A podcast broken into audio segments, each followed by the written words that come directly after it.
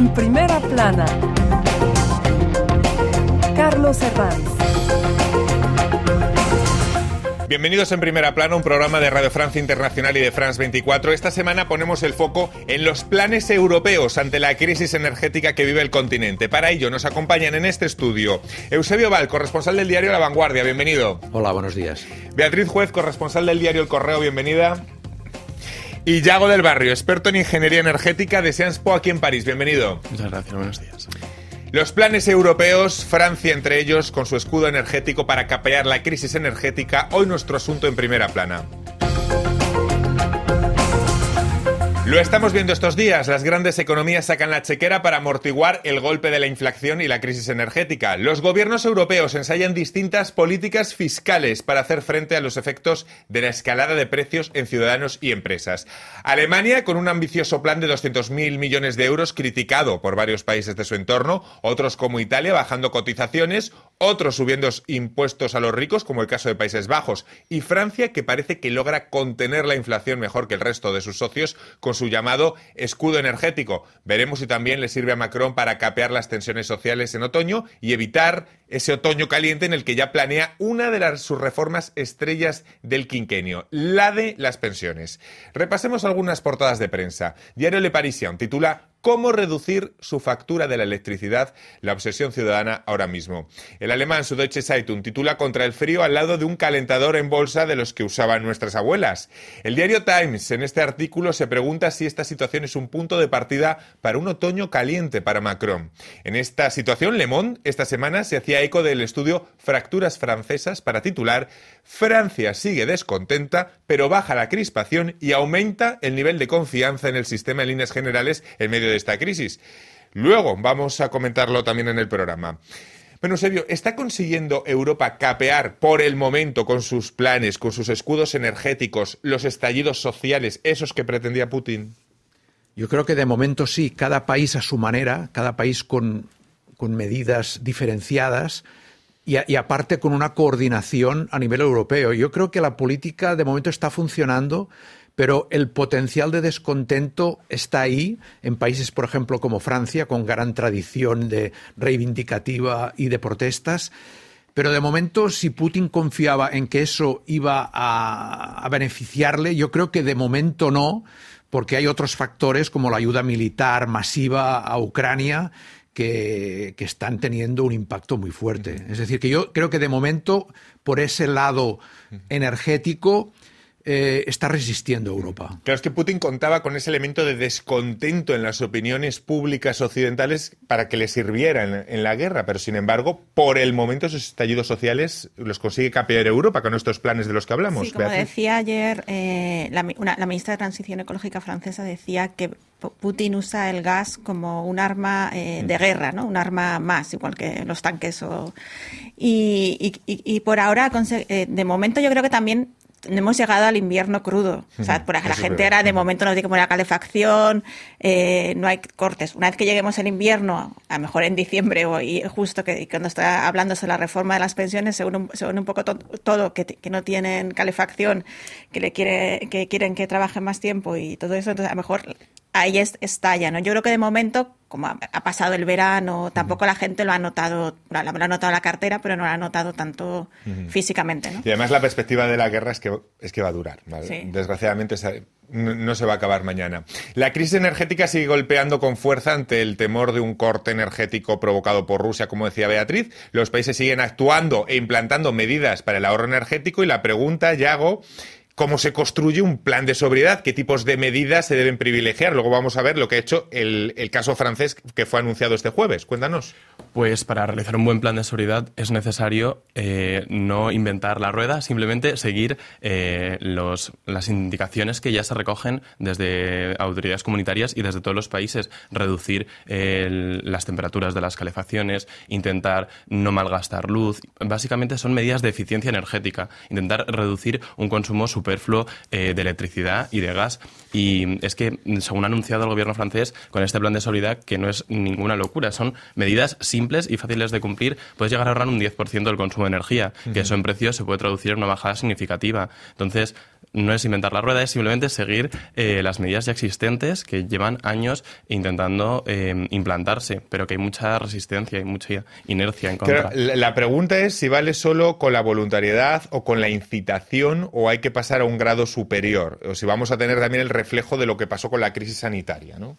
Claro, eh, de, siempre en un principio lo que se intenta es que la población siga estas, estas directivas, pero es verdad que muchas veces al haber tanta resistencia acaban imponiéndose. Entonces es posible que se pase de las recomendaciones existentes actualmente a imposiciones en, temperaturas máximas eh, y medidas bastante, bastante más estrictas que, las existentes. Yo creo que depende de cómo evolucione, depende de las temperaturas de este invierno y depende de cómo vaya el suministro, pasaremos de recomendaciones eh, como las existentes a medidas bastante más duras. Por cierto, que las reservas, Francia ya ha anunciado que sus reservas de gas llegan al 100% y de media en la Unión Europea están en el 89%, que son cifras bastante buenas por, por, el momento. Eh, ¿Vamos a llegar a la coerción o nos vamos a quedar en el, en el nivel más bajo, en la incitación?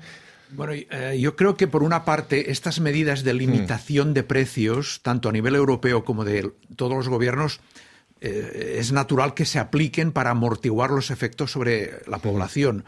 Pero claro, por otro lado, si la gente no se rasca el bolsillo, si no ve que los precios realmente suben mucho y le afectan, pues su comportamiento en el terreno energético no va a variar. Es decir, que mm, es un arma de doble filo, ¿no? Eh, que los gobiernos, por motivos políticos, la, aplican, pero si la gente no lo nota, pasa como eh, cuando los chalecos amarillos, que la revuelta, eh, el detonante fue un aumento mínimo del precio del carburante con la ecotasa y entonces se armó una, casi una revolución. Es decir, que eh, la población, a menos aquí en Francia, es muy sensible Bible. Al aumento de precios y solo con recomendaciones yo me temo que el efecto mm, no va a ser muy, muy grande. ¿Cómo, nos recuerda esta situación a la vivida en la pandemia, verdad? Vea, trasladando, es decir, hay un, ciertos paralelismos, ¿no? Esto, esto no suena de antes, ¿no? Sí, es como ayer también anunciaron que van a empezar a publicar todos los precios mm. de, de, la, de, los precios del gas y la electricidad, que cada mm. iba a salir una, vez a la semana el gobierno anunciando los precios, y me recordó justo a todos los días cuando durante la pandemia que estábamos siguiendo cada día si subían o no subían ah, los números de infectados, el número de muertos. Y yo creo que este invierno va a pasar otra vez también lo mismo, que estaremos estarán todos los días en la televisión diciendo sube, sube el precio de la electricidad, baja, y todo eso también va a crear a lo mejor quizá un estallido social que aquí en Francia, como dice Eusebio, eh, protestar es el, casi el deporte nacional. ¿no? Por cierto, Yago, con estos niveles de reservas, que en el caso de Francia llega al 100%, la media europea en el 89%, el fantasma de los recortes del suministro se aleja, sería ya, digamos, el último recurso. Efectivamente, eh, siempre ha sido el último recurso, pero hay que tener en cuenta que un 100% de reservas a nivel comunitario no da para más de un 30% del consumo anual. Ah. Y, en invierno es muy duro. En los inviernos, en los países del sur no, no, estamos tan acostumbrados, pero en los países más nórdicos, con temperaturas eh, tan extremas, em, aunque tengas una reserva de un 30% del año, no te da para pasar todo el invierno, porque es cuando más se consume. Entonces, va a depender eh, del suministro de otros países el poder llegar a esos cortes pero yo creo que la Comisión y tanto los Estados miembros llevan un plan eh, bastante contundente para intentar evitar ese escenario que sería el, el, último, el último recurso. Entonces, esto que dijo la Comisión de Regulación de la Energía aquí en Francia esta semana, que puede haber situaciones de tensión en función del consumo en los próximos meses, es cierto. Es decir, pese a tener las reservas, sí que se puede llegar a cortes de suministro. Que otra cosa sería cómo se van a aplicar en un país no acostumbrado. Esto no es Latinoamérica. Claro, efectivamente. Em, sería el último escenario, pero sí que se va a tensionar mucho el, sistema. Eh, cuando, si conseguimos reducir el consumo, em, de hecho, de aquí tanto interés en estos planes de seguridad,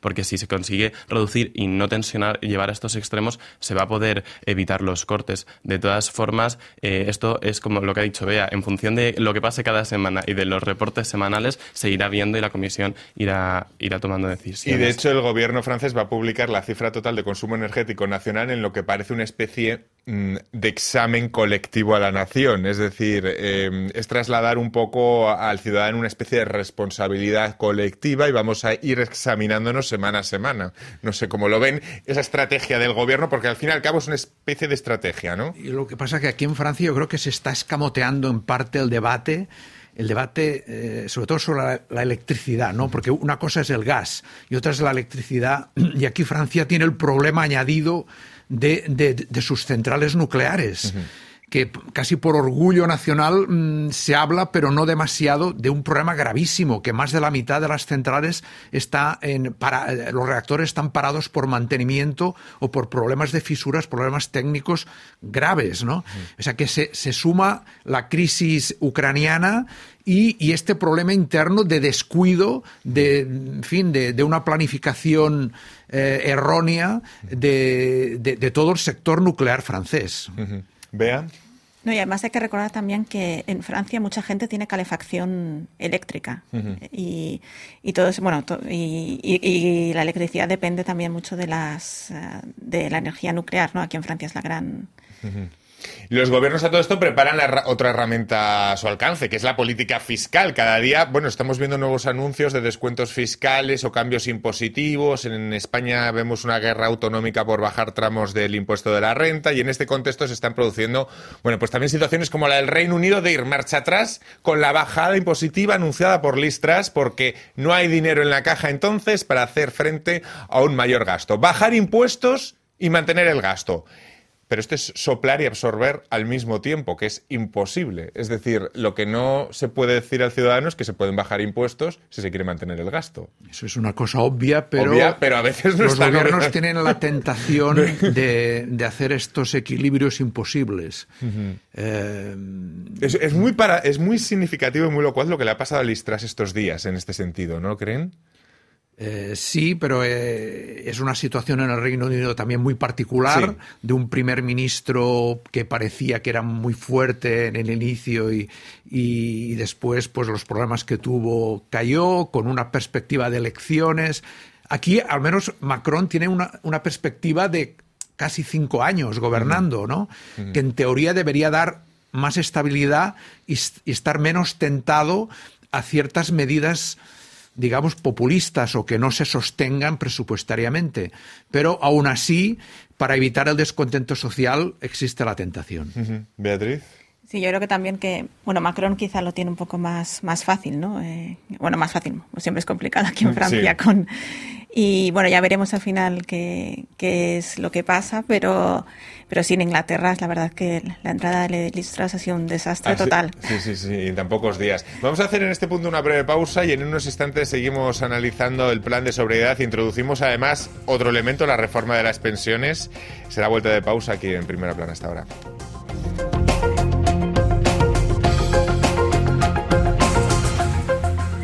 RFI, la selección del mes. J'ai embarqué Elena Noguera sur des rafios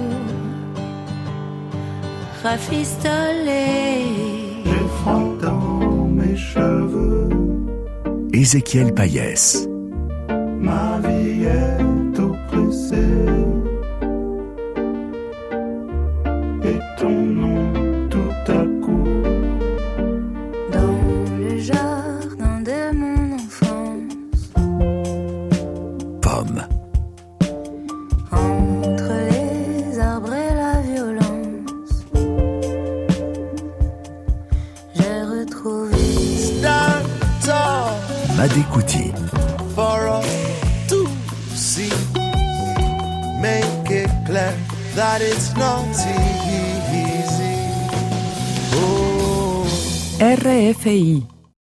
Seguimos aquí en primera plana esta semana hablando de los planes de sobriedad de los gobiernos europeos para hacer frente a la crisis energética y cómo esto es, de momento, por el momento, está evitando estallidos sociales en, Europa. Lo hacemos con Eusebio Val, Beatriz Juez, periodistas, y Yago del Barrio, experto en, energía, en, en ingeniería energética de Sciences Po en eh, París.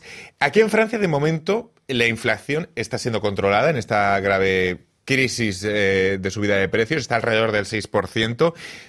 Gracias al llamado escudo energético. Yago, ¿en qué consiste ese escudo energético que está mm, consiguiendo, que está propiciando que Francia no tenga unos, unas tasas de inflación como el resto de socios europeos? Pues este escudo energético fue una medida que se tomó previa a la guerra, porque recordemos que se tomó en 2021 y consiste en mantener los precios eh, regulados, tanto de la electricidad como del gas, a los niveles de octubre de 2021. Es verdad que la electricidad subió un 4% eh, en febrero, pero eh, eso, mantener los precios. Entonces, claro, el consumidor no nota en, su bolsillo la subida de precios del mercado eh, mayorista. Y recientemente se ha anunciado que se va a ampliar a 2023, pero para que la gente note de verdad el cambio y la subida de precios, la intención es aumentar un 15% el coste de las tarifas, tanto eh, la regulada para electricidad como la regulada para el gas, a partir de 2023. Mm. Macron, al llegar al poder en 2017, dijo que una de sus líneas rojas era no subir impuestos de forma general. ¿Cómo compensar la deuda entonces? Y aquí es cuando hay que hablar de eh, las reformas que, que, vienen, porque si mm, su línea roja es no subir impuestos, pues eh, de algún lado sí bueno estamos diciendo sorber y absolver al mismo tiempo no es posible sí porque la, reducir eh, partidas del presupuesto es muy difícil reducir gastos sociales es muy difícil educación el, el tema militar eh, la situación en Europa exige más inversiones. Y ahí llega la agenda de reformas. Y llega la agenda de reformas con la, reforma de las pensiones, que es el gran, el gran asunto de, los próximos meses. ¿Creen que la reforma de las pensiones es lo que va a marcar el segundo quinquenio de Macron? Es, digamos, lo que va a definir el éxito o el fracaso incluso la historia de lo que ha sido una presidencia? ¿Tanto? ¿Podría, ¿Podríamos decir tanto? Pues ya fracasó durante la, primer quinquenio, no logró hacerla. y era su, una de sus de sus reformas estrellas, lo que llaman aquí la madre de, todas las de todas las reformas.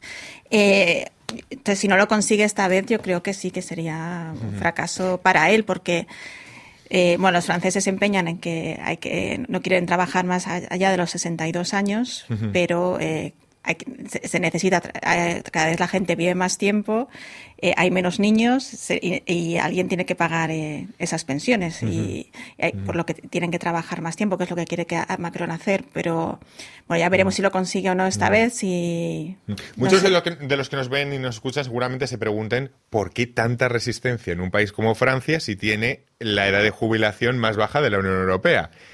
¿Qué les podríamos responder sociológicamente? Realmente es sorprendente que, aquí en Francia haya esta resistencia cuando países económicamente más potentes como Alemania, pues eh, la están haciendo, la ha hecho Italia, la han hecho los países escandinavos, España. Pero yo creo que en este país realmente hay todavía una filosofía en ciertas capas de la sociedad, ¿no? Que se vive poco como los años 70 o 80, donde se espera mucho del Estado. Em, es, un, es, es, realmente paradójico porque es, muy necesario hacerlo, pero hay una resistencia social muy fuerte y coincido con lo que decía Beatriz, que si Macron no, lo, no consigue llevarlo adelante, quedará un una, su presidencia habrá, por motivos que no, no son culpa suya, como la pandemia o, la, eh, o ahora la guerra, pero quedará muy descafeinada, ¿no? Sin el gran, el gran presidente transformador, al final no habrá conseguido prácticamente ningún cambio significativo en la sociedad de este país. Es decir, que se juega, se juega un poco su legado. Ya no es, su reelección no se la juega, pero sí se juega su legado como presidente de la República. Cosa que para él seguramente sea muy importante. En el caso de Macron, de mirar cómo pasa a la historia lo que está claro que tampoco son las mismas las condiciones en las que él presentaba su reforma de las pensiones en el primer quinquenio, cuando hubo también el estallido de los chalecos amarillos, que una legitimidad que ahora acaba de pasar por las urnas y la gente sabía que había una reforma de las pensiones. ¿Cómo lo ven? También del otro lado no tiene la mayoría parlamentaria en la Asamblea Nacional, ¿cierto es? Sí, bueno, pienso que, que, aquí siempre es difícil hacer cualquier tipo de, mm. reforma. Eh, y los franceses se resisten bastante y les encanta protestar por, por cualquier cosa. El cliché es cierto, ojo. Sí, sí, bastante cierto. Y entonces, no sé, ya veremos a ver cómo lo consigue hacer. Mm. Ahora ha, amenazado con disolver la Asamblea Nacional. eh, veremos un poco, a ver, es un poco un juego también político, ¿no? A ver quién es el más fuerte, quién consigue hacerlo. Ya veremos al final qué pasa, ¿no? Yo creo que también en la, en la discusión, o sea, yo creo que la discusión de la reforma de las pensiones tendría que ir en paralelo a un debate eh, sincero sobre la inmigración. Es decir, yo creo que las dos cosas van, van un poco de la mano. O sea, es un, eh, Francia, como otros países de Europa, necesita mucha mano de obra en este, para muchos sectores. Eh, la- la- el sistema de pensiones se hará sostenible, evidentemente, si la gente trabaja más, pero si hay más personas cotizando. Entonces ahí entra lo de la inmigración, que es un tema explosivo en este país, eh, propicio al populismo, pero que deberían ser valientes, suficientemente valientes para abordar, que habría que, que traer inmigración controlada, selectiva e- y aumentar la población activa y eso sería eh, contribuiría a, a sostener el sistema de pensiones. Y ese debate no se hace. Y todo esto en un contexto, bueno, pues de crisis energética. De forma general, el fenómeno de la crisis energética es más grave cuanto más dependencia energética padece un país. Eso lo estamos viendo claramente estos días. Yago, ¿esta crisis va a establecer un antes y un después en la importancia de ser autosuficientes, como la COVID lo fue en otros temas? Quizá esa es la gran enseñanza que vamos a sacar de esta crisis. Mm, Hombre, sin duda, eh, un problema, y el, ma- el mayor problema es la dependencia que teníamos eh, del gas ruso. Había eh, con- países como Polonia que dependía exclusivamente, de los, los bálticos. En el caso de Francia no ha pasado con el gas, pero pasa a nivel eléctrico con las nucleares. Y nos estamos dando cuenta, como han dicho sus estudiantes, que tener la mitad de la flota eh, parada, o sea, te puede pasar, no es una cosa, no, no es una locura. ¿Y qué haces? Entonces, es verdad que ahora los planes de la Comisión y también de todos los Estados miembros eh, van por una línea de diversificar eh, del suministro para tener eh, una seguridad de- del mismo y al mismo tiempo invertir mucho en energías renovables, que al final las energías renovables te permiten ser autosuficiente, porque tú produces la electricidad y no dependes de terceros. Podemos entrar luego en el debate de eh, la compra de los paneles, de problemas de tierras raras, de la cadena de suministro. Pero una vez que tú lo tienes eh, instalado, ya no dependes de terceros. Entonces, va- se va por la línea de tener eh, independencia energética de producción propia de electricidad con renovables y también de diversificar lo que no podemos producir nosotros. Oye, por cierto, Eusebio, estos días hablar de plan de sobriedad es todo el rato hablamos de planes de sobriedad, austeridad, eh, ahorro energético. ¿Ha tenido que llegar Putin con su guerra para plantearnos toda esta realidad?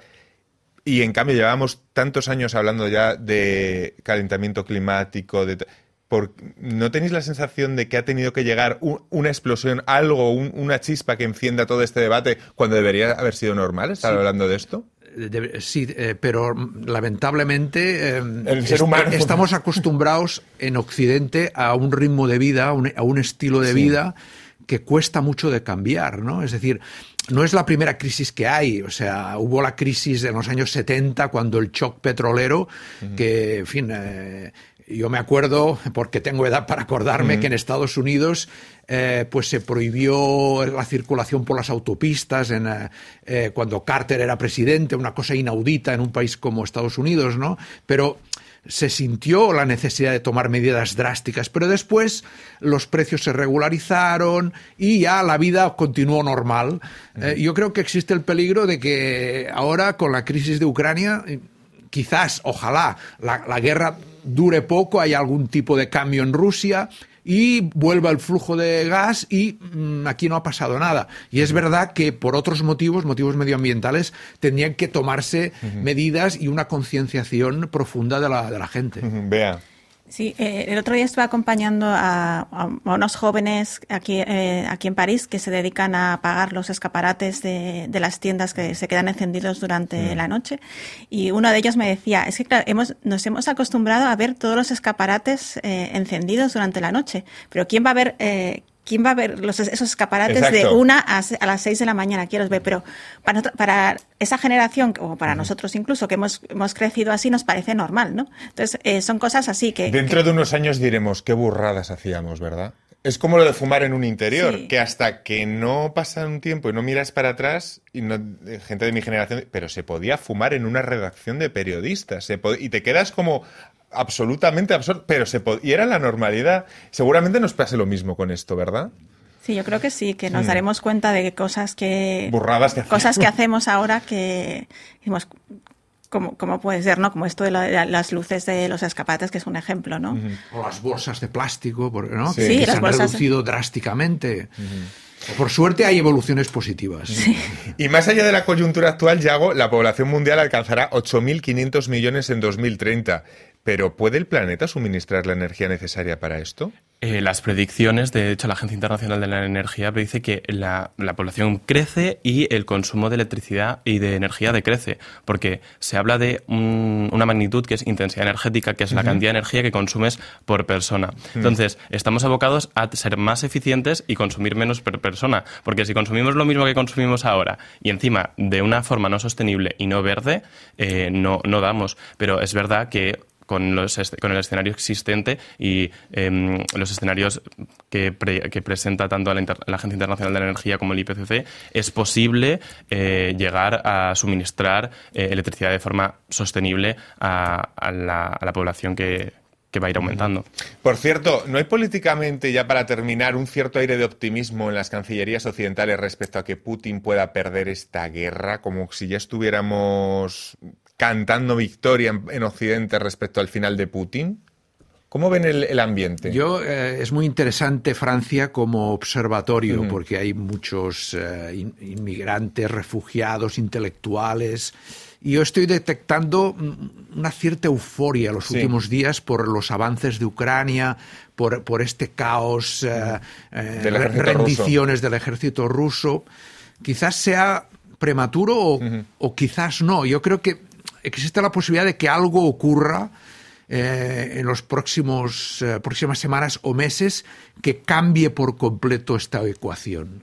Podría ser, pero Y sobre todo por lo impensable que puede ser cualquier gesto de Putin, porque... o que a- se complique más todavía, complique o sea, más, las sí. cosas que se complique más. Y la amenaza nuclear, hablar tanto de la amenaza nuclear, que es una cosa muy, muy gorda, y, pero claro, lo que pasa por la cabeza de Putin... Solo lo sabe Putin.